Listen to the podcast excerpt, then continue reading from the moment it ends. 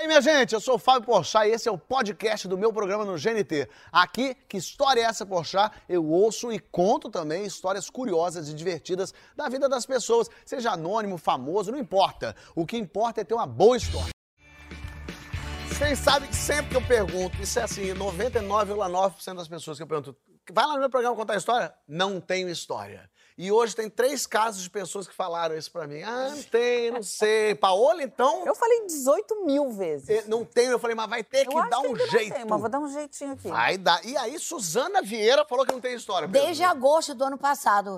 Que eu falei, não posso ir no programa, não, eu não sei que, que história. Mas ela me contou uma história de uma época.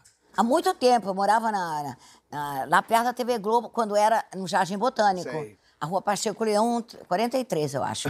Mas é. É. uma época de que ainda se tinha dinheiro, né? Ah, tinha dinheiro. Tinha dinheiro porque era o seguinte: havia uma época aqui no Brasil que a gente tinha uma mania de guardar dólar. Não sei se você é muito novo para isso. Era o tal do dólar, que era super valorizado. Era uma... Pedro, deve... Pedro é um intelectual, talvez não estivesse nesse mundo que eu estava. Eu era um mundo real. Mas ele tinha dólar também. Ah, é, Eu não tinha dólar, por isso eu sei muito bem. Não, ele, ele- ele pode se disfarçar, mas ele viveu a mesma vida que eu. Que nós somos da mesma geração, estamos na Globo há 50 anos. então a gente tinha, tinha um pouquinho de dinheiro, comprava dólar. E naquela época não tinha ninguém, não tinha cofre em casa.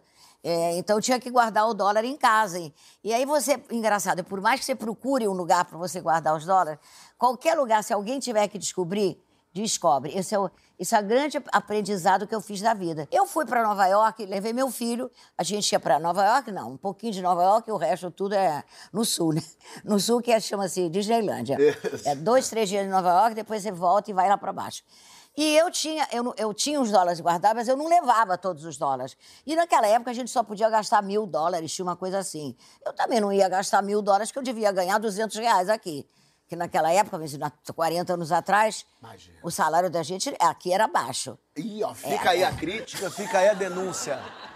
Salários da Globo. O senhor Raimundo dizia a verdade. O É, salário. Mas você guardou o dinheiro aonde? Eu guardei o dinheiro num lugar que eu achei que ninguém ia achar. Perfeito. Nem ladrão, nem, nem meu filho, que também. Não, meu filho ficou no Rio. Meu, meu filho era meio adolescente, 17, 18 Sei. anos, 16. Fui pra lá e um dia a minha empregada fala: Dona Suzana, eu tenho uma coisa pra contar pra senhora. Eu vi um rato subindo pela parede de fora e ele se, se, se, se escondeu dentro da, da máquina de lavar. Eu não sei o que, que eu faço. Eu digo: você chama o porteiro e vê o que, que você pode fazer. Bom, aí ela diz: chama o porteiro, procuraram, procuraram, nada. Dia seguinte, ela falou: Dona Suzana, o rato saiu debaixo da máquina, atravessou a cozinha e foi lá pro seu quarto. No meu quarto, tem certeza? Aí, tom. Aí eu falei, pelo amor de Deus, você procura dar um jeito. Ela diz que abriu tudo, tirou tudo, não conseguiu. Passam-se os dias, ela diz que começa a ver o rato saindo da máquina de lavar, indo pro meu quarto, ela viu umas três vezes, e trazendo na boca os pedacinhos de papel. Trazia o ratinho. O ratinho passava com um pedacinho de papel na boca. Assim, e levava para baixo da máquina. Aí trazia mais um pedacinho de papel e levava. Aí eu falei, em que lugar ele está pegando esses papéis? Aí ela disse assim. Ah, não era o cartório. "Ele Isso ela está- na Disney. E ela lá na Disney, na Montanha Russa. Eu na Disney. Bom, eu devia ter dois mil dólares, digamos, em casa. Eu peguei um, eu, eu viajava com mil. Na verdade, eu não era de fazer compra, a gente não tinha tanto dinheiro. Aí eu, eh, eu devia ter uns dois mil. Aí ela falou, ela veio do seu quarto. Eu falei, então vocês têm que botar uma, uma equipe para olhar. Pra O ficar- Banco Central. De que Muito cor bem. é o papel, né? De- não, ela, pois é, ela dizia assim, era um papelzinho. Eu falei, você não, não dá pra você ver que cor é o papel? Não, mas é o papel verdinho. Quando ela falou verdinho, Ah, verdinho. minha fi- deu uma dor de barriga. Menina não sai do banheiro na Disneylândia. Aí resolvemos chamar o porteiro, então ele subiu. No- na terceira vez que o bichinho passou, o mesmo ratinho, cara, olha como ele, como ele soube o, o- o local de saída de ir e voltar, né? Ele ia e voltava. Aí o rato entrou dentro de uma bota. Eu tinha uma bota de cano longo, porque eu achei que botando no cano longo era mais difícil de alguém enfiar a mão e achar. Eram umas botas tipo chacrete, na minha época, que usava, né? Agora não sei se, se pode ou se é de, de- de- de garota de programa, não sei. É, Tem uma Pode coisa ser que os diz, dois também. Tem, tem uma coisa que diz que é vulgar usar bota até aqui. Eu tô louca pra comprar uma, gente. Louca pra ser vulgar. E aí você- Mas, você enfim, tinha deixado os dólares Aí eu tinha lá. deixado os dólares lá. Quando ela abriu o armário, tava assim... Tinha 500, 500 dólares, digamos, picotados, picotados em tamanho 00. Tinha 500 dólares picotados em tamanho 1. Eu acho que ela ia picotando aos poucos e levando. E tinha uns ainda que não tinham sido cortados, mas estavam todos fora da bota. E era isso que... a- Quando a gente foi atrás da máquina, ou dentro da máquina, o ninhozinho, Ah, um ninho. cheio de, de ratinhos bebês, gente. Que fofo. Era nasceram em berço de ouro, cara.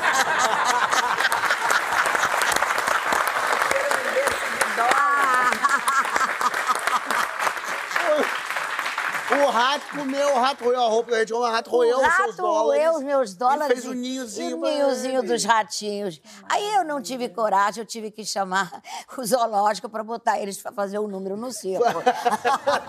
e perdeu, Tô então, perdeu uns dois mil não, dólares. eu perdi legal. os dois mil dólares. E, e perdi também o esconderijo.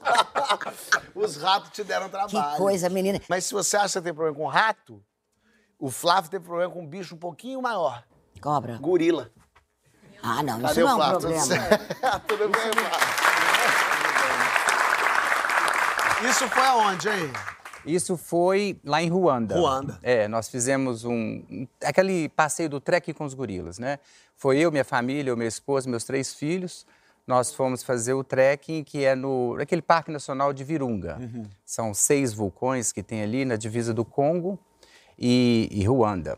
E aí o passeio é, quer dizer, interessante, né? Mas assim, você tem umas instruções no início. E eu tive uma sorte que num dia antes é, tinha um casal de inglês que jantou ali com a gente. E aí ele chegou e falou assim: Flávio, olha, eu acho que você deve contratar uns ajudantes. Uns ajudantes para poder te levar e tudo. E eu estou vendo que sua família são cinco pessoas. Você contrata um para cada um. Eu falei assim: tá bom, então vamos contratar os ajudantes, porque você recebe ali também uma instrução de, das trilhas. Por exemplo, tem uma trilha mais fácil, uma média, uma mais difícil. É, porque os gorilas estão no meio da, do- da montanha e você não sabe onde é que estão os gorilas. O gorila não tá esperando você. O gorila tá vivendo a vida dele. É, com- E a gente é que vai atrás desse gorila. Então ele pode estar uma hora dali, ele pode estar seis horas dali, né? E aí começamos na, na, na trilha e coisa. Só que ninguém avisou os gorilas que eles tinham que ficar esperando a gente. Esse que é o negócio. E aí, a gente andando, subindo o vulcão e eles andando também, porque eles estavam procurando comida. Então, a gente ia subindo e eles continuando andando, a gente subindo, continuando andando, e a mata vai fechando de uma forma e acaba a trilha, entendeu? Você começa praticamente a andar ali em cima do cipó e tudo mais.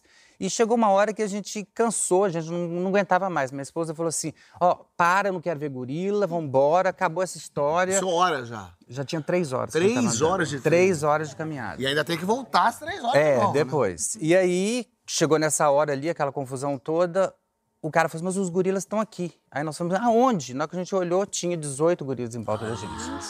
E assim, E é muito pertinho, né? fica bem pertinho, e eles falam assim, olha, se o gorila chegar perto de você, você fica parado. Que ele vai passar assim perto de você e não faz nada. Não olha no olho dele. Eita. É. Meu e Deus, aí, Pede se- a benção, benção, Só gorila. que- Se ele passar... Só que o que, que acontece? Você tá ali, naquele meio, é, é, todo mundo excitado, e tu tirando foto, aquela coisa toda, você não, você não fica pensando nisso, né? E aí, é, nós estávamos ali, o gorila veio andando assim, um dos gorilas, e minha filha estava assim, tava, eu estava aqui, minha esposa aqui, minha outra filha aqui, e ela de costas assim, ele veio, passou e pegou ela. Pegou? Pegou. Pegou por onde? Pegou na perna. Ele pegou na perna e saiu arrastando ela. Que isso? Mais rápido ou devagarzinho mesmo? Não, foi muito rápido. É, é, depois a gente observa, por exemplo, eu vi a mãe, uma mãe gorila com o filhotinho, ela pega, joga nas costas e daí sobe pra árvore. Eu acho que ele queria fazer isso, pegar minha filha, jogar nas costas e subir na árvore com ela. E aí, mas só que aquele negócio, a gente, naquela coisa, é, é tão rápido que você não, nem vê. E aí ele saiu puxando ela mais de uns 30 metros, ela quebrou a isso? perna. Meu Deus! Quebrou a Que perna. idade ela tinha? Ela tinha 22 na época. E aí quebrou a perna. E aí. Gritando de dor. Ah, socorro! Não, socorro. não, eu- eu- não deu nem tempo de gritar. Eu- a sorte nossa foi. e o Nossa, que sorte, menino. Não, Eu tô precisando da sorte dessa. Não, a sorte é o seguinte, na hora que aconteceu aquilo, minha esposa já ia pular em cima do gorila. Já pensou se ela pulasse Se ela pula no gorila- Aí já era confusão total. E aí, quando a gente chegou, ele tirou a calça, a, a- a calça dela. Tirou, foi- na hora que ele puxou, a perna dela que ficou solta, foi arrastando e, e saiu a calça. Perna que ficou solta, parece que ele arrancou a perna agora. Não, é porque ele pegou uma e uma ficou solta. Sei. Então, na hora que ele foi arrastando, a que ficou solta é que quebrou. Sei. Aí quando a gente chegou assim, a gente achando que ia ver sangue, mas não, porque realmente ele não atacou. Ele queria, tipo, brincar, né? Ah, que é. Brincadeira. Às vezes... E aí, na hora que eu cheguei assim, ela tava assim, sem a calça, e eu tirei minha blusa, coloquei assim nela, e ela virou e falou assim: pai, nunca mais. Eu vou usar calcinha vermelha. E aí, E hoje é mãe de um macaquinho lindo, É, ela. pois é. e aí? Aí nós estamos ali, aquela confusão toda, e aí, para poder descer, aquelas pessoas que eu contratei, os cinco, Ah. me ajudaram ali A carregá-la de volta. a carregar, ia descer a O montanha. gorila, ele soltou sua filha e foi-se embora, é isso? Não, ele soltou e ficou olhando assim. Ele parou. Você que ele fez É, ponte com Ele o fez assim, né? ficou olhando. Ou seja, ele querendo ver a reação, ele assustou, né? Com a reação da gente, que a gente gritou, né? E eu, alguma coisa ele queria fazer ali. E aí nós tivemos que descer todo aquele Com a sua filha quebrada. ali, mas a sorte é que tanto a minha filha quanto minha outra filha, minha esposa, as três são médicas. Ah! Então a gente tentou resolver ali mesmo, porque o hospital na região não Imagina o hospital em Ruanda. não é, não é muito bom. E no dia seguinte a gente estava indo para a África do Sul. E aí, quando nós chegamos na África do Sul, fomos direto para o hospital. E aí, no caminho, indo para o hotel, meus meninos falaram assim: ah, aqui a melhor coisa que tem para fazer é mergulhar com tubarão. Aí minha esposa olhou e falou assim: o quê? Se vocês forem fazer isso, eu tô indo pro, pro aeroporto agora. É vocês lógico. ficam aí sozinhos. Mas Porque isso, porque se o tubarão isso. pega na perna dela é mais Aí- chato, aí né? já não vai É um dar, pouco né? mais Aí não tem chato. jeito. Mas é muito mágico aquilo É, ali, né? é muito bacana. O É, não, com a tua filha é menos incrível, mágico, É, né? menos, mas é, ficou com história também. Ficou né? com história pra contar. Não ficou com uma perna, mas ficou com história. ficou com as duas pernas. Deixa eu ver a foto, bota aí. Olha lá, vídeo. Isso, esse aí é o, é o- foi aquele gorila ali que pegou ela, tá vendo? Esse aí? Esse aí, é. é. E aquela é ela de Aquela é costinhas? ela ali atrás, é ela. Você viu que ela tava um pouco mais pra frente da gente, né? Esse é o gorila. É o gorila. Você vê que ele é bem grande, é um gorila. É muito pertinho. Aí, Também ó. tirando foto, olha lá. Aí, todo mundo. E aí foi na hora, Não! foi na hora que ele pegou a perna dela, tá vendo? Foi aí que ele puxou. Uau! Você vê, ela tá até rindo ali. Ela Quer tá dizer, rindo A gente não, não imaginou que ia acontecer isso, né? É, tá, mal sabe ela que já já a calcinha vermelha a dela ia vermelha. aparecer. que loucura, É isso Flávio. aí. Que medo. Muito bom, obrigado. viu? Falou, que um bom que deu tudo abraço. certo. Deu, graças a Deus. É, meu. É o gorila, minha gente. Nossa senhora. Violento isso. E quando alguém falar assim, ao invés de um guia, leva cinco, tu já desconfia. tu já fala assim, é por quê? Tá falando isso por quê? Me conta a verdade. É isso, é melhor. Sabiam que eu ia ter que carregar a menina, ou Perna como que ia dar. quebrada, calcinha vermelha, doido isso. Muito doido. Nossa senhora. A Paula correu perigo também. Mas não foi, não foi de gorila, não. Nenhum, amor. Nenhum, tá até tranquila. As histórias não oferecem nenhum perigo. A minha história, na verdade, ela não tem um grande ápice, ela é um, um, é um acontecido de pequenos fatos, muito elegantes. Manda. Eu queria muito ir num evento elegante, chique, sabe desses? Uma marca gringa patrocinando. Eu falei, agora é minha chance. Vou, claro que eu vou. E assim, é trabalho, mas não é. Falei assim, por que que você aceitou isso? Eu aceitei porque eu queria ir também era bacana estar nesse lugar, então eu aceitei. Tinha algumas regras para ir. Uma das regras era usar o look do, da marca. Era no Hotel Chiquermo, aqui no Rio de Janeiro também. Então, eu aceitei e tinha um stylist na época que estava que estava organizando, porque a roupa ia chegar de fora, toda Ah, uma era um coisa. negócio, não era- você não ia chique. na loja ali provar Não, uma- não, de jeito nenhum. Era outro esquema. Eles iam mandar, e como era é, super é, único, então exclusivo, vinha de fora. Então, e eu ligava uma semana, falei assim, a roupa já chegou? Pensa, a roupa já chegou? Não ainda. Três dias, a roupa já chegou? Não. No dia, eu falei assim, No dia a do roupa já chegou? Aí falaram assim, agora a roupa chegou. Vieram três opções. Ah. Três opções. Eu fui provar, já estava meio arrumada na hora de ir pro evento. Você não tem muito o que fazer, né? Você não tinha visto, você não sabia do que se Não tratava. tinha, não tinha ideia, ser mas estava vermelha, confiando. qualquer coisa, tu- Tô indo no... É, O din-din já tinha sido depositado? É, mais ou menos. Mais ou menos. Isso aí é uma outra história. Bom, sei lá. É, não, não valia, não. O, o dólar não estava valendo, mas tudo bem. Mas mesmo assim, eu estava ali animada no dia e pagando já essa, já estava nessa situação de, de não, não ter a roupa na mão. Fui provar. A primeira, amor, nada. Nem subiu. A pessoa ficou aqui, eu falei. A segunda não entrava também. E, amor, já deu, já estava suando frio já, o suor escorrendo. Eu falei, vamos para a terceira, vamos ver o que, que vai dar. Entrou. Parecia um sushi. Eu fiquei meio amarrada, meio sem respirar, uma saia meio curta. Mas eles não tinham só as medidas? Aí é que a gente vai chegar, né? O evento não era chique, não sei o quê, não existe uma elegância, né? Algumas coisas que a gente tem que, pelo menos, ser gentil com quem vai no seu evento, mas foi isso que veio pra mim. Terminei de me arrumar, veio três opções de roupa e uma de sapato. Coloquei a roupa ali amarrada na água do sushi e fui colocar o sapato. 38. E eu calço 38. 35. O sapato é 36. Amor, eu entrei e essa foi a pessoa que foi pro evento chique. Copacabana Palace, que a gente pode tinha. falar. É, naquele momento estava sendo muito bacana ir no evento. Então eu fui amarrada, sem respirar Sem pisar direito. e sem pisar. Só- Dois números a menos é muita coisa, né? Mas Nossa, fui eu, é, é. elegante, atravessar o saguão do Copacabana Palace, que não sei quem, vocês pelo menos na, na, na imagem devem imaginar né? o que, que é, né? São salões grandes para você atravessar, era um jantar. Então você tinha o primeiro salão onde você fazia as fotos e lá no fundo, lá na varanda, era o jantar. Então eu tinha um bom caminho para andar. E você lá. conseguiu ir bem? Você, você conseguiu ir disfarçando ou você foi meio aquela coisa um pouco... Não, eu fui, eu fui Você foi andando plena, é? leve, pequenininha. Aí todo mundo falou, nossa, ela tá, tá tudo bem, Paola? Tá, tudo bem. Eu ia cumprimentando todo mundo bem lentamente. Tá tudo ótimo. tá Bem tudo bem. lentamente. tranquila. Que era para conseguir chegar no lugar de fazer as fotos ainda. Eu estava com uma amiga, a Mariana, que é minha empresária, e minha amiga há muitos anos, e Mariana estava comigo, falando assim, "Amor, pelo amor de Deus, bota um sorriso nessa cara, vamos fazer bonito. Já que a gente veio, vamos fazer bonito, né, Suzana? A gente não, Exatamente, não né? vai A passar gente- vergonha. A gente é falsa nessas É. horas. É verdade. Exatamente, porque É eu fui até um é determinado falsa. momento. Vou chegar. Porque a gente não, não vai entregar aí. Até um determinado momento, não me entreguei. Porque o público também não tem culpa. Ninguém sabia. De saber. Por isso que eu tô falando. Eu comecei e fui lá fazer a foto. Suzana sabe o que que é. Atravessei o salão me arrastando ali, parei no lugar de fazer a foto. Amor, meu pé, já no meu pé já, já tava latejando, que eu nem sei. E tinha uma. Sabe o que é aquela lâmpada de croica? Sei. Que fica assim, que faz uma olheira em você, a Suzana sabe, faz uma olheira em você. Então eu parei amarrada, com o pé pequeno, embaixo de uma luz dessa. Eu era um capeta, amor.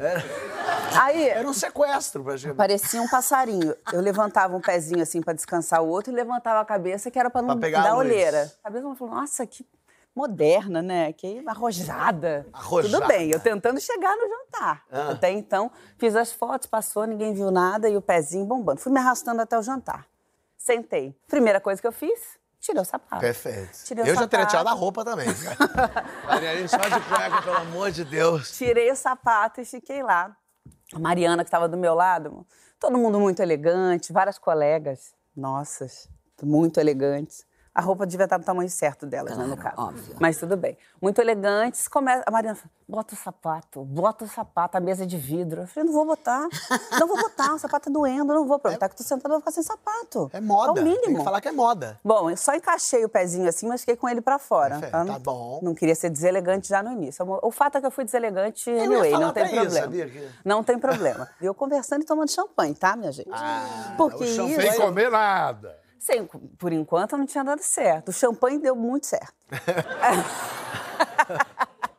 eu vou só pra beber. Isso. Ó, viva. Isso. É, já tava de saco cheio daquele jantar, na verdade. Que de elegante não tinha nada, era um saco. Começa uma pessoa a tocar. Uma pessoa que a gente conhece, uma cantora. A gente chique não tem muito. É. eleg- Essa elegância toda fica meio sem graça, né? É horrível. Gente- a pessoa tava cantando lá no fundo. Gente muito assim. rica não dança, não ri. É horrível fazer show de humor pra gente rir, que eles riem assim, ó. "Uhum, humor. horrível, horrível. Muito ruim. a pessoa tocando lá no fundo. Ninguém dava cartaz pro, pro artista Claro. que estava. Era uma cantora. Era uma cantora. Nem conhecida. olhavam pra ela, né? Aparentemente só eu conhecia as músicas. Eu não sei por que cargas d'água. Só eu conhecia e cantava as músicas todas. Imagina já como é que tava a minha você mente. também cantava? Não. Quer dizer, você estava jogando não. e contando. "Ei, Não, não. Pra que se lamentar? no pratinho. Mas eu podia ter ido por aí. Aí, Paulo, você não tá se defendendo. Eu comecei na mesa. Começou. Você faria a mesma coisa, né? Claro, Eu cantava, batia palma. Eu tava achando... Eu queria animar as pessoas. Ou você tava Gente. bêbada. Pior é que não, eu queria... Não sei, eu achei Gente, que tava era um pouco normal ouvir uma música e você Não se é? mexer. Suzana ali não Só era. se você estiver morto. Suzana, eu era a única pessoa animada, eu era a única pessoa que cantava, que gesticulava, que acenava para aquela artista que estava lá. E todo mundo conversando sobre outras coisas. Uma hora também dei no saco, falei, ó, não quero mais. Não quero mais, isso aqui tá chato demais. Quero ir embora, essa elegância toda tá me dando saco, quero ir embora. Mariana, me dá esse sapato agora. Seu, isso. Você não pode trocar. Eu falei, posso trocar, me dá esse sapato agora no meio do Copacabana Palace. Troquei o sapato, saí linda e fiquei me perguntando, que, que é elegância, não é não, Porchat? Não é nada. Ele- é eles isso. foram deselegantes comigo primeiro, não me deram, Agora não me deram a roupa correta, o, E o sapato sapatinho ficou errado. aonde? o Mariana outro. calça Ah, quanto? aí? joguei. Mariana calça quanto? Que algo me diz que Mariana foi com o teu sapato apertado, sabia? Ah, claro! Claro que aqui, ó. Ah, Paola. Mariana que foi deselegante. É muito ruim evento assim. Eu fui no aniversário do Marcos Mion. Era um aniversário meio redondo, sei lá se ele fazia 40 anos, o que que era. E aí ele fez e, e chamou pro, pra festa dele o Lulu Santos. Pô, Lulu Santos, imagina, é um Perto da gente, gente, claro. E aí era na festa dele, daqui a pouco entrou o Lulu Santos. Só que era evento. Então era o Lulu Santos cantando. O Lulu Santos tem 800 músicas maravilhosas. E o pessoal conversando. Tá vendo? Indo do lado. E era eu, eu fiz você. Eu, eu era no primeiro da fila, como uma onda no mar. E aqui, minha galera, onda no mar. E o Lulu Santos olhando pra mim, a gente fez uma conexão. Eu falei, Lulu, tamo junto, porra. Isso é Lulu. E como uma onda no mar, o pessoal nem aí com onda no mar. Daqui a pouco, o Lulu meteu um. Galera, vamos. O que, que tá acontecendo? E eu Tá já vendo? constrangido, eu É, já tá falando, Lulu, não sei também. Eles estão. Era o Marcos Mion, obviamente, dançando, e eu do lado, mas aí eu botei um over. Então eu já dançava com a onda no mar, quase Ivete Sangala aqui, ó, desesperado. Aí chamou o Mion no palco, Mion, vem cantar parabéns. Mion subiu no palco, abraçou o Lulu, e aí o Mion falou assim, pô, Lulu, que sonho ter você aqui. É, a gente ama você, Lulu. Não, a gente não, só você e o Fábio. Porque o pessoal não tá prestando atenção. E eu fiquei constrangido, porque mesmo esse comentário, ninguém prestou atenção. tá então vendo? só ficou constrangido eu. E terminou o, a, a cantoria toda, Lulu super profissional, maravilhoso, cantou. Terminou, eu fui lá falar com o Lulu. Cheguei, ele tava puto. E eu cheguei, ele falou assim, complicado, hein? Eu falei, mas eu cantei, eu cantei. Eu cantei. Eu tava. Muito. Fui pra Califórnia, fiz tudo. Ai, meu Deus. Como bem disse Bial na abertura, as histórias deles são tristíssimas. É guerra. Por isso que eu tô falando. É negócio violento. E aí eu falei, Bial, história. Ele falou, tendo terremoto. É tudo uma tristeza. aí, aí eu falei, mas tenta trazer alguma coisa. E aí, é, o Japão teve muitos significados pra você. De várias maneiras, de- profissionalmente, pessoalmente. Começa pelo profissional, né? Vamos fazer o seguinte, começa no próximo bloco. Não sai daqui, a gente já volta com mais que história é essa pra você. Você.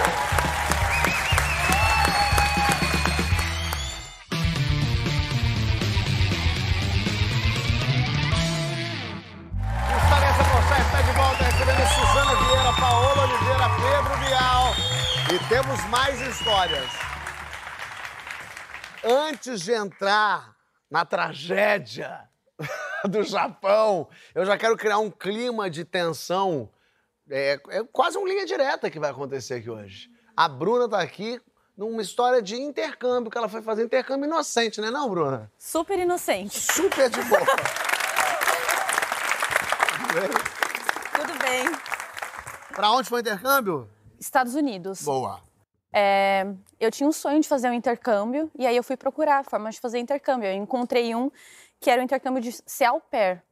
Para quem não sabe o que é ser au pair, é você paga para ser babá nos Estados Unidos. Ah, tipo- É isso. Entendi. e aí eu fiz isso, fechei com uma agência aí para ir para lá. Eu fiz um perfil online, Aham. fiz tudo certinho e a família também, né? Supostamente faz o perfil online. Aí eu vi uma família com uma casona, poucos filhos, um casal muito simpático, fiz uma chamada de vídeo e fechei com eles, tipo um match. Beleza. Deu match com a família. Dei match. Fiquei super feliz, era pra ir pra Califórnia. Meu sonho é ir pra Califórnia. Pronto. Cantar California Girls e, e tudo isso. Tava Garota, eu vou sonhando. pra Califórnia. É, também. Aí chegou lá nos Estados Unidos, a agência envia a gente pra Nova York pra fazer um treinamento lá em Nova York por uma semana, tirar certificação pra ser babá americana, tudo certinho, tá? Tá bom. Aí fui, fiz várias amizades e aí é, fizemos um grupo, né, na rede social pra todo mundo que tava lá se conheceu. Pra todas as au pair lá. Todas as au pair, do mundo inteiro. Au pair da Finlândia, Alemanha, Japão, E China. ser babá lá é diferente da babá daqui. Porque aqui você fala, cresce, que merda, senta! Lá não ser assim. Lá tem que ser, excuse me. Tem que ser uma coisinha E eu assim. mala e mala falava how are you? How are you? How are you? Aí agora eu já sei falar melhor. How are you? Ai, que bonito, gente. Isso é. É isso que diferencia ela da gente. Pô, pena ser babá. Pô. Mas aí, beleza. Fui lá pra Califórnia. Algumas au pair que eu fiz amizade também foram pra lá. Trocamos contato, beleza. Cheguei lá no aeroporto de São José, que eu ia ficar perto de São Francisco. Já tava procurando a minha família, né? Claro. Achei que ia chegar com aquela cartolina, as criancinhas, né? Cheguei lá, ninguém. Hum. Aí eu fiquei procurando, fiquei lá procurando, aí daqui a pouco eu vejo uma mulher andando toda bem brava, né? Ah. Aí eu, é, é a mulher. Aí eu fui, aí eu, oi, I'm Bruna. I'm- Aí ela, eu sei quem é você, falando tudo em inglês, eu entendendo mais ou menos. Eu sei quem é você, já tô aqui te esperando há duas horas, o voo atrasou, tô muito brava com você, Ih, vamos você? logo. É, É, que coisa. Aí, chato, né? E aí, é aí eu ia chegar, eu cheguei lá, era, eu cheguei com duas malas, que eu ia ficar um ano lá. Aí ela falou, pega suas malas e É me por isso que ela segue. tá brava. Ela não queria você um ano na casa dela. Aí eu peguei as minhas malas e ela foi andando pra frente e só falou, follow me. Aí eu fui following Me segue. ela. Aí eu fui seguindo com aquelas malas, aí, aí chegou no carro dela, era uma SUV grandona assim. Aí eu coloquei as malas sozinha e aí eu entrei no carro dela, Hum. o carro todinho cheio de velcro. Velcro no chão, do lado, no teto, tudo. No painel. Velcro. Ah. E a carteira dela tinha velcro, celular velcro, era viciada em velcro, tudo colado assim. Você bota o velcro assim, né? Porque cola, né? Aí eu entrei naquele carro e eu falei, ok, estou numa cilada. E não tinha como contactar ninguém. Aí eu pensando, o que, que eu vou fazer? Vou falar que estou com fome para ela parar numa lanchonete, peço ajuda. Aí na rodovia, né, na Califórnia, eu falei, eu tô com fome, vamos parar numa lanchonete aqui. Aí ela falou, ah, você tá com fome? Vu, virou o carro no acostamento, parou o carro, abriu o porta-malas e voltou com uma lata. Aí ela, você gosta de feijão? Tô aqui uma lata de feijão. Brasileiro gosta de feijão. Mas o véu, deixa eu só entender, o véu que tampava janelas também? Ela Não. pesquisou, brasileiro gosta de ela me deu aquela lata de feijão. Aí eu falei, ok, como eu vou abrir a lata? Ela falou, não tem um abridor, se vira. Aí eu, ok. Fui com aquela lata o caminho inteiro orando pra Deus. Pra abrir o feijão. Ah, não, pra te E salvar, aí, né? é. Aí chegando lá na casa dela, não era a casa das fotos, não era. Era um, eram vários predinhos assim, até quatro andares, super simples. E aí eu falei, ok, não é o local, beleza, o que, que eu faço? Saio correndo, grito, mas não. Eu só segui a mulher. Você foi seguindo. É. Mas ela, ela tinha trocou falas com você no carro ou ela foi depois do feijão um pouquinho? Não, ela não falava nada. Ela era uma mulher super séria. Sei. eu tô preocupadíssimo. Eu só tô feliz que você tá aqui. Eu já tô tenso. E aí, é, chegou na casa dela, ela era de escadinha, aí foi, ela foi subindo, aí eu fui conseguir levar só uma mala, né? A menorzinha, as outras ficaram lá embaixo. Aí ela abriu a casa dela, aquele fedor veio, Fedor? Do quê? tudo. Aí chegou, era, uma- era um apartamento pequenininho e tinha um sofá, assim. Eu entrei, um sofá, assim, na minha esquerda, e aqui tinha uma, um lençol que era como se fosse uma cortina. Lençol. É, aí ela falou: olha, aqui é a sua cama. E esse aqui você abre e fecha, que é pra, é, pra te dar um pouco de intimidade, privacidade. Aí eu falei, Gente. minha pressão já baixou. Aí eu um falei, ano. Ela ok. com a mala pra um ano. Aí beleza, não tinha criança na casa, era, era no, no apartamento, né? Um apart... Ela super acumuladora, parece aquele seriado de acumuladores. Sei. Aí eu falei, meu Deus do céu. Aí ela falou, ah, você pode ir começando limpando o banheiro. Aí eu, tu jura? É. Em português mesmo, porque como que eu ia falar isso em inglês? aí, aí, beleza. Aí eu, Não tinha ok. criança? Não. Era, era, ela era ela, não tinha o marido, não tinha as crianças. Aí, é, beleza. Aí eu falei, então, eu, lembra que eu falei, eu tava com fome, realmente nesse momento eu tava com fome mesmo. Sei. Ela falou, olha, eu tenho que trabalhar, eu não tenho Wi-Fi, eu vou numa cafeteria, mas antes de eu sair você pode ficar com esse comprimido aqui. Abriu aquele armário cheio de coisa, pegou um comprimido e me deu um comprimido vermelho. Aí eu falei, ok. Aí eu coloquei embaixo da língua, igual a gente aprende em filme. Ah, você não tomou o não, comprimido? não. Pelo aí amor de Deus. a mulher virou as costas, eu, puf, comprimido no bolso. Igual aprendi em filme. É. Aí guardei aquele comprimido, aí a mulher pegou e saiu, foi pra tal cafeteria Mas não te trabalhar. trancou lá, não. Ach- Eu achei que trancou. Ah. Mas aí eu já fiquei olhando ela pela janela, eu vi que ela saiu, esperei uns minutinhos, né? E aí eu fui abrir a porta, a porta abriu. Ela não me trancou lá Graças dentro. a Deus. E aí eu peguei e saí correndo, e era um complexo de predinhos, aí eu fui procurar aquela área administrativa lá. Eu falei, help me, help me, Me ajuda, me ajuda. E aí eu peguei o Wi-Fi desse, desse lu- lugar, entrei no grupo que eu criei com as au pair e falei, pessoal, socorro. Ah. Eu preciso de ajuda, alguém me ajuda. Tem alguém aqui perto? Eu tô em Mountain View, aqui, nessa cidade, nesse endereço, alguém me ajuda. Aí uma, a menina que foi comigo pra lá, a Sofia, ela falou, vou te ajudar. Deu 10 minutos, ela tava lá. Deu, dei sorte. E aí eu tava muito, eu tava muito nervosa. Ela foi, pegou as malas, enfiou no carro, a gente saiu correndo, parecia que tava realmente numa fuga. É, mas tava mesmo. E aí ela me levou até a casa dela, né? Que ela morava com. Acabou de chegar numa família americana também, que era uma família real. E era fofinho, Era bonitinho. fofinho, aquela família Deu americana. uma inveja? Essa tua família é linda. Essa tua... Olha as crianças. Ah, ah, fiquei grata. É, ficou... Pessoas normais. Aí eles foram, me acalmaram, aí a gente ligou pra agência, aí, aí começou todo aquele rolo. Pra descobrir quem era. Foi, puxou, foi na polícia, abriu BO, um rolo Ah, você fez gigan- mesmo? Processinho tudo. Sim. Porque a agência, ela tem que ir na casa e visitar, mas a agência, pelo jeito, não fez isso. Só deve ter feito e ficou presa lá, agência. a mulher deu um comprimidinho pra ela. Olha aqui a agência. Jogou no porão, nunca mais viu a É. agência. E aí, até, aí eu ia ser deportada. E eu tinha acabado de chegar lá, acabou meu sonho. É. Aí, ela, aí elas falaram, não, é, a minha história ficou famosa, tipo, nesse mundinho de au pair lá, e uma moça chamada Joy, Joia. que é alegria em inglês, né? Ela viu a minha história, ela falou, não, eu fico com a Bruna aqui na minha casa até ela arrumar outra família, pra ela não ser deportada, coitada, né? Inclusive, a gente investe nisso. Aí eu fui, a Joy foi me buscar, me levou pra casa dela, ela morava numa vinícola da Califórnia. Aí eu fui do lixo pro luxo. Aí chegou naquela vinícola in- maravilhosa, era uma microvinícola, ela morava lá, foi de tratorzinho, foi me levando. Aí eu, aí eu fiquei morando nessa vinícola por Olha quase três semanas, até eu achar uma outra família.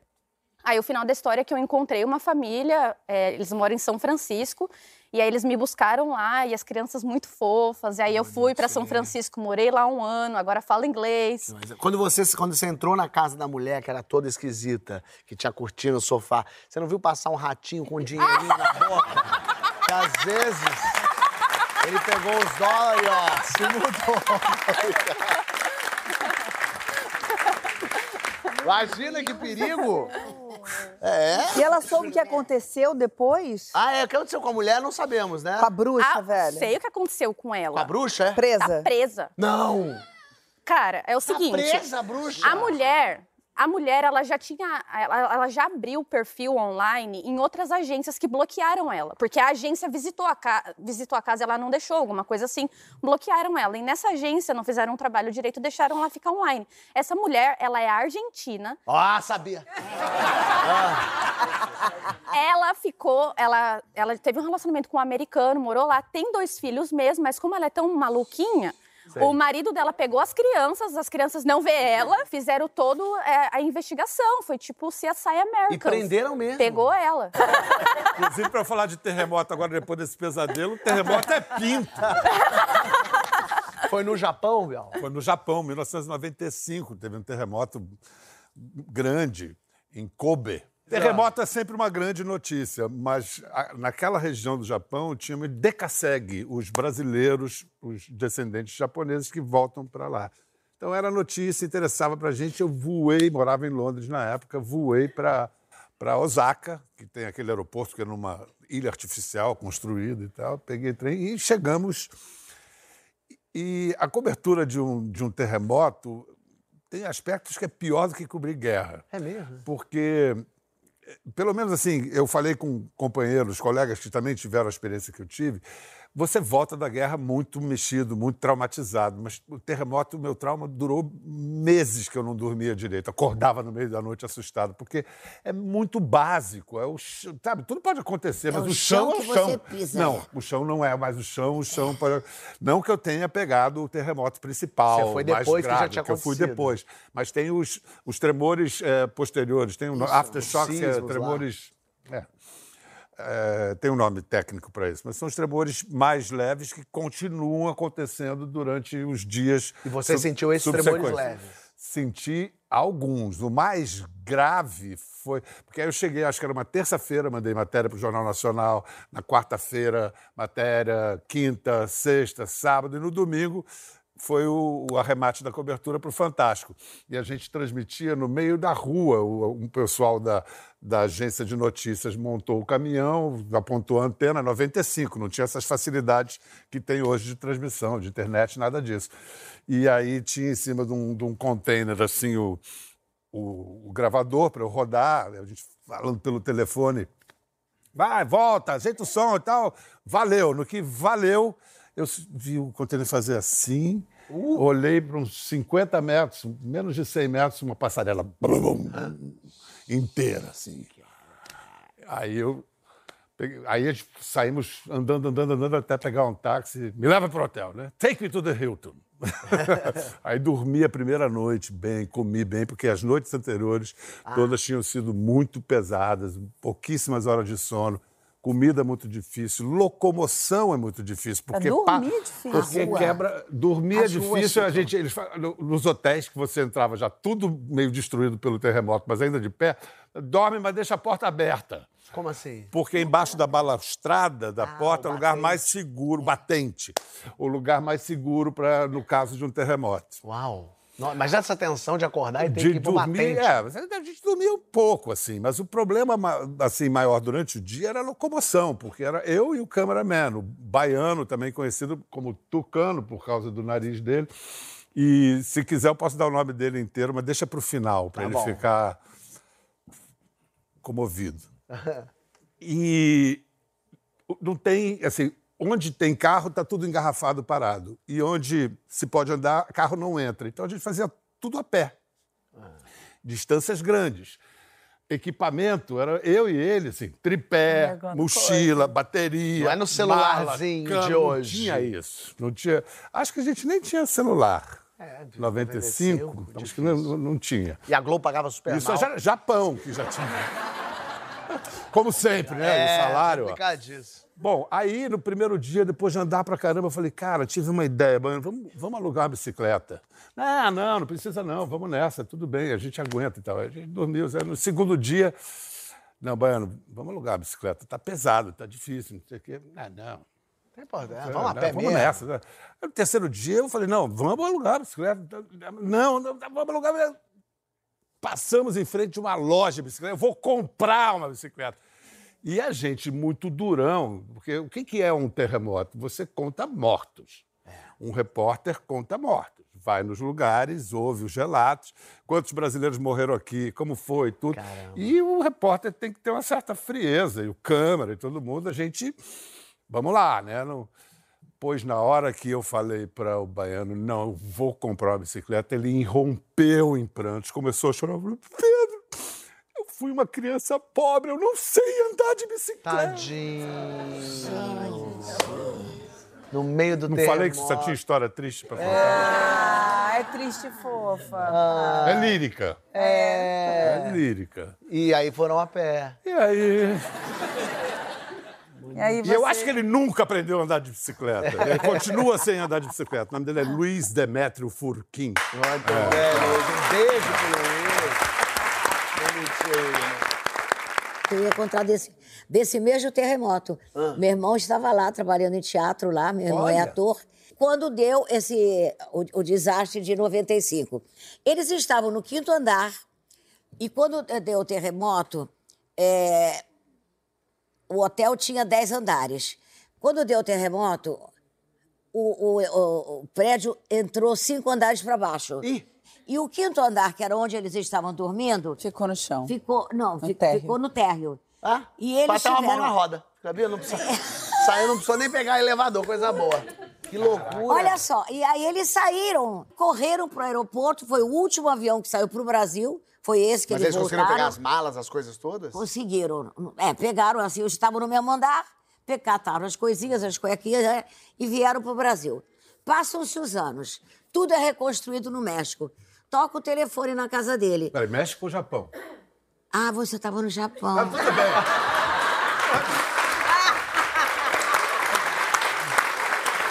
México, Japão, terremoto é tudo a mesma coisa. Deixa eu te falar uma coisa. Você sabe onde está o Japão?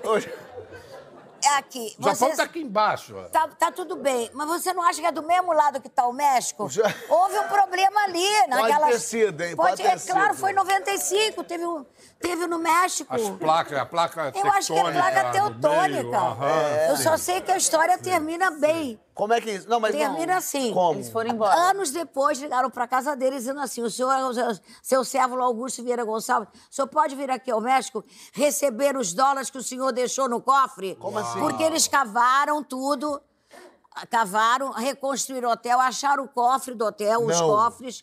E olha só que decência. Eles Identificaram o cofre, identificaram o quarto e a pessoa Exatamente, que e estava... mandaram ir buscar. E tinha 2.500 dólares. Esse Todo número... roidinho. Todo cheio de. Querida México! E viva México! E devolveram pra ele? Claro, mas ele foi lá buscar e achou. E o passaporte também tava, o passaporte. era o que tinha de valor. Ah, eu não era o queria nem dinheiro mais desse lugar. E o dinheiro. Nem o dólar eu queria mais. Que doideira. Não, mas isso. também não Internado. acontece. Vocês falam de corrupção na América Latina. É, não, mas ni- ninguém passa dois terremotos numa vida. Só os japoneses. Só é. É, digamos E os assim. californianos. É, também tem Também. isso. Mas pra não terminar essas histórias tão assim, o terremoto, a tristeza, tem também história de amor no Japão. Romance, eu me apaixonei. Olha aí. É, já imaginava que a minha vida amorosa e conjugal tinha acabado, estava solteiro. Conheci Maria Prata, tive a sorte de conhecer a mulher, essa mulher incrível. E num rompante romântico, na primeira noite, falei: vamos para o Japão. A primeira vez vocês ficaram assim? Primeira vez que a gente foi jantar fora, assim, eh, vamos pro Japão. Ela falou: esse cara é completamente louco. Impulsivo. Mas ela também foi um pouquinho maluca. Foi. Menos de dois meses depois a gente foi. Era aquela coisa, ou a gente nunca mais se falava, É, ou a gente ainda se mais casava. começar viajando é errado. Casamos, temos duas filhas, estamos casados até Mas hoje. ele não ficou traumatizado, ele voltou. Não, Você ao contrário, foi é. para tirar essa impressão É, do ela terremoto. que ela não queria no Falei, México, vamos mas- fazer uma viagem para um lugar incrível, nas montanhas do Japão, no outono, que é o espetáculo do Koyo. Que, que Ai, são as, a- as árvores vão ganhando cores douradas, ficando amarelas, vermelhas. cor- é um, cor de laranja, vão A ficando- televisão transmite ao vivo, que vai Que chegando é? o outono, assim. É, outono é de- o verão. De setembro, né? Pra eles, dezembro pra eles. É, isso aí. Eu fui em outubro. Isso, setembro, outubro. Tem o Sakura, que é a primavera, a floração das cerejeiras, que, é no também. março, abril, e o Koyo. E aí fomos, arrumei um resort lá, um ryokan, né, um hotel típico japonês, no alto da montanha, com águas curativas milagrosas, e a gente pegou um trem incrível. Romântico. Romântico demais. Aí pegou trenzão daqueles, é, o Shinkansen, né? É, os trem Super trem, né? depois um trenzinho romântico, subindo a montanha, saiu, Ai, tô um preocupadíssima, outro achando que vai vir um terremoto. aquela coisa romântica, depois saiu do ônibus, pegou uma vanzinha assim, e quando a gente chegou no Ryokan e abriu a porta, a gente saiu, desculpa, eu- eu posso ser herege, Por favor. Deus peidou. Como assim? Tinha um cheiro insuportável. Mas cheirava muito. Era um, um peido daqueles muito fedidos. No ar? Você Assim, disse? em todo lugar. Ah, foi a Maria? Não. de- Aí eu olhei pra Maria, Maria olhou pra mim, tipo, não fui eu. E- mas era em todos os lugares e ninguém falava inglês. Tava acompanhando E, aí- vocês. e aí a Maria, depois eu fiquei, fiquei sabendo que ela tem essa reação em determinadas circunstâncias, ela teve um ataque de riso que ela não conseguia parar de rir. E eu tendo que me comunicar com os japoneses, que ninguém falava nem yes, era pior que você quando chegou na Califórnia. Eu não ia conseguir. E é aquela situação, gente, tá todo mundo fingindo que isso não tá acontecendo, Ah, tá um não- cheiro horroroso. Como se tivesse estourado Arrebentou um cano de esgoto, alguma coisa aconteceu. Vamos entrar no hotel, pode ser que lá dentro seja melhor. Continuava o cheiro, o corredor pro quarto, aquele cheiro. Chegamos no quarto, no quarto o cheiro. Gente. Até que quando eu fui jantar, eu falei, mas é claro, estação de águas, Ah. águas sulfurosas. Eu ia te falar. Cheiro isso. de enxofre. De enxofre. Eram Eu águas vindas do do Cheiro chão, de debaixo da enxofre. terra. E aí o romantismo, ah, então pelo menos agora a gente vai tomar o fingir. banho nas águas curativas. Homem aqui, mulher aqui, piscina para homem misturar. aqui, piscina para mulher aqui. Foi Bom, não foi lá que vocês romântico. fizeram suas filhas. Super romântico. Certamente que não. Coisa terrível. Vamos para as perguntas? Bora. Vamos saber de vocês. Quero saber a primeira lembrança da vida. Já sabe qual é a sua primeira lembrança da vida? Aí passa pro outro. Então eu vou fazer o seguinte, eu vou dar um intervalo e no intervalo Tá você ótimo, lembra? é. Pode ser? Então no Pode. próximo bloco tem a primeira lembrança da vida dos meus convidados. Vamos sair daqui a gente já volta com mais que história é essa. Que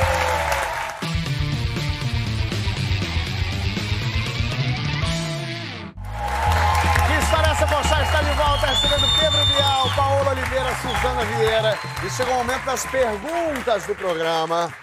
Estão mais tranquilo com as perguntas? Tá? Não, né, poxa? Não. A primeira lembrança que vocês têm da vida? A minha lembrança, eu não sei se é uma lembrança do momento ou da foto que eu via desde pequenininho. Acho que cada vez a memória da gente vai ser mais assim, porque meu, né, hoje em dia tem foto de tudo. Mas é do gosto do sal no braço do meu pai na praia. É uma foto que eu tô ali chupando o braço dele e essa foto é bonita e sempre eu sinto esse gosto do sal. Que lindo. Ai, que lindo. É uma Bial lembrança- Acabou, gente. Deu, acabou. Boa noite, obrigada. Não tem nada melhor do que isso. Eu vou falar pra te deixar bem, então. vou roubar obrigada. aqui, que a minha é péssima. Qual é a sua? Sou... Que bom, é bem mais materialista do que a do Bial. Tem que- Não, é... é mais É lúdica. fofa, só que não. É, sou eu cutucando, não sei por que motivo vem isso na minha cabeça, tá? Tá. Mas sou eu, no- o meu irmão num berço e eu cutucando ele com um cabo de vassoura, eu não sei por quê. É, é, eu não sei se eu queria ver o que, que ele tá. Porque era o irmão mais novo, eu sou a mais velha. Tinha o do meio, o mais novo veio depois. Você olhando por cima, assim, ou Não, por de geral? baixo, de baixo. Eu queria ver o que, que era geral, o irmão mais velho que quer matar o mais novo, E né? eu cutucava ele com um pedaço de vassoura. Eu lembro da minha mãe chegar e falar: Menina, o que você está fazendo? É isso. E, a, e a- a- as outras imagens é sempre a gente disputando dois homens, imagina, em casa. Era briga, lutinha, bolinho e, e briga e chinelada voando. É sempre isso. Suzana. Bom, a primeira, uma das primeiras, mas a que talvez tenha marcado, eu estudava balé no Teatro Colón, em Buenos Aires. Era criança, tinha oito anos, e existe uma, uma- um balé que se chama Pedro e Lobo, Peter and the Wolf, do Protokiewski. Protokiewski, é. E, e me deram o papel de, de gato. E, tinha, e deram pro, escalaram cada um, é o Peter, é o homem, tem um gato, tem um, um passarinho. passarinho. Bom, mas me deram o a, a papel de gato e eu odiei a fantasia. Hum. E eu me lembro que eu botava, e a menina da, da que fazia o pássaro era, uma, era um maiôzinho e era uma sainha. E a música era.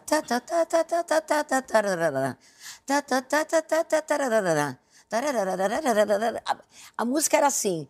E a música do gato? Sabe com que, com que, com que aparelho, eu acho? Com que instrumento? O, o, o último, violoncelo, violão, violino e um violoncelo.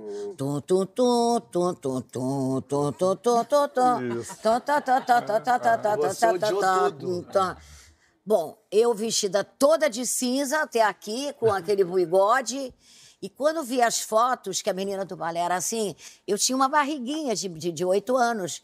Que mulher sempre tem barriga, gente. Eu vou avisar vocês. Todo mundo tem barriga. Todo mundo tem barriga, né? Homem também. É, Mas homem também, mas barriga. eu me lembro disso. E quando eu vi a foto das duas, aquilo ficou para sempre para mim. Que eu queria ter sido o passarinho. O ódio que tu não foi É, passarinho. É, exato. Vamos Depois lá. eu fui- Bonito, bonito. Foi isso. Eu nunca mais gostaria. Aí eu falei uma coisa horrível lá dentro, mas não é verdade. O quê? Eu posso fazer uma coisa de impacto. Não, eu quero saber o que que você nunca uma coisa fez de impacto. Eu gostaria. não participei de uma suruba, por exemplo.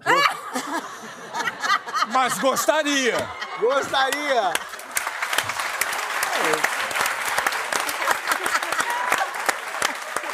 Bom, então se vale mentir.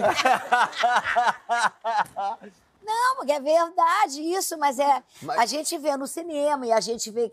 E eu já ouvi alguns casais num estado daqui do Brasil que isso é mais comum, nas altas rodas, né? Também não sei, mas. Pera, o que que é comum nas altas rodas? A suruba? Eu tô perdido. É um isso. A suruba. Eu já ouvi é. lugares Eu tô que eu andando já em rodas muito erradas, sabia? Tá erradíssimo, amor. É nessa hora que o pessoal ri, dança, canta, sabe? Aquela, né, pra Mas assim, de, de casais e tudo. Sei. Mas eu acho que é uma coisa que eu queria saber. co- Você ia porque se dar bem eu- na suruba, Sandra? Não, porque eu, não, é porque eu não, eu não presto muita atenção. Eu já saio daqui, já vou pra ali, já vou pra ali. Você ia sassaricar pela Eu ia suruba. sassaricar, exatamente. Mas não ia fazer nada. Mas eu não sei como é que seria. Ah, vamos Se eu marcar ia- isso, Sandra. Que isso?